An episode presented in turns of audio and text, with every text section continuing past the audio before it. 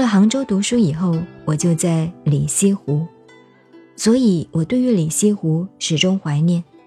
你们现在还看得到，里西湖有个秋水山庄，里头很漂亮。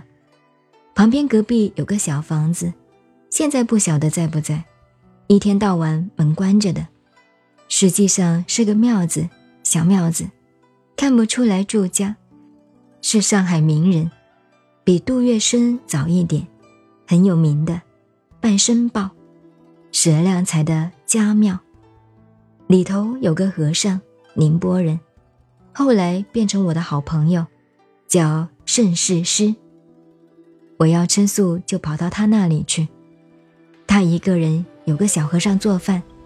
庙子一进去，里头有道家的书密本，看不见的多得很。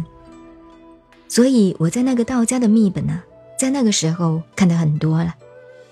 后门是跟秋水山庄通的。秋水山庄，就是沈亮才修建给他姨太太的。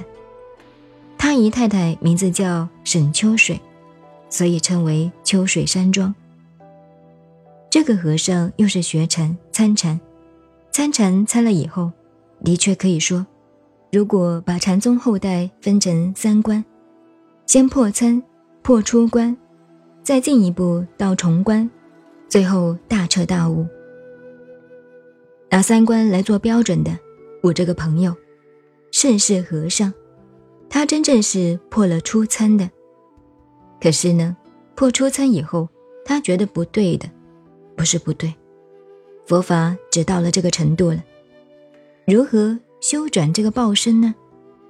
父母所生之身，如何把它转化、修转，甚至可以自由？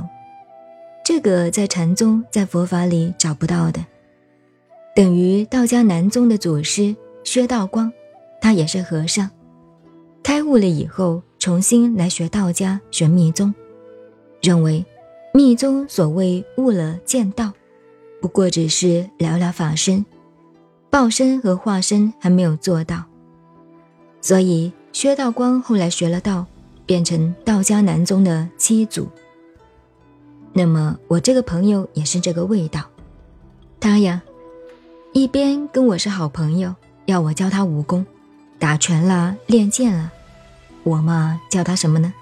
四仔眼，戴个眼镜，说浙江话，四只眼睛的和尚。四仔眼，四只眼就是这个意思。有一天，他桌上有一本很漂亮的《金刚经》。他说：“你还是看看吧。”我翻开《金刚经》一看，很有兴趣，不是有兴趣，特别感情。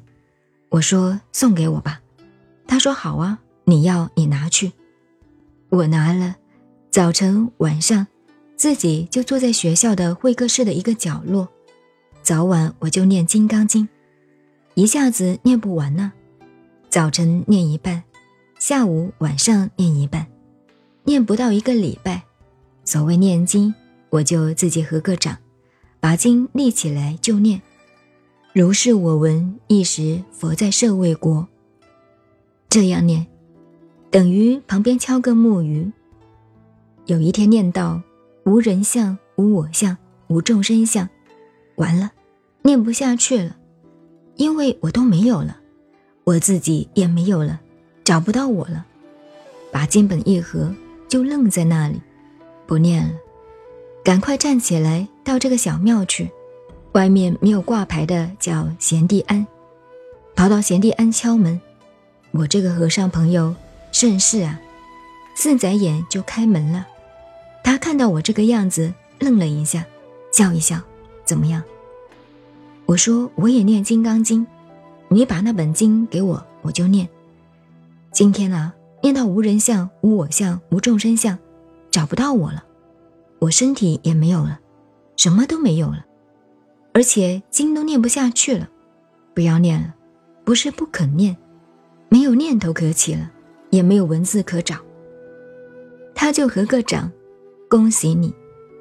我说恭喜个屁，念经还念得晕头晕脑的，这就对了，我也不过只是到这个样子。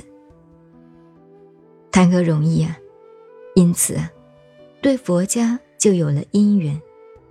然后他就进去拿一套书，这个拿回去看，《指月录》。我的妈呀，天下的书我都不怕，就怕这个书，怎么看都看不懂，不晓得讲些什么东西。不过也很好看的，非常可爱，好像很多宝贝，好像懂，好像不懂。所以一本《金刚经》《指月录》就是如此因缘。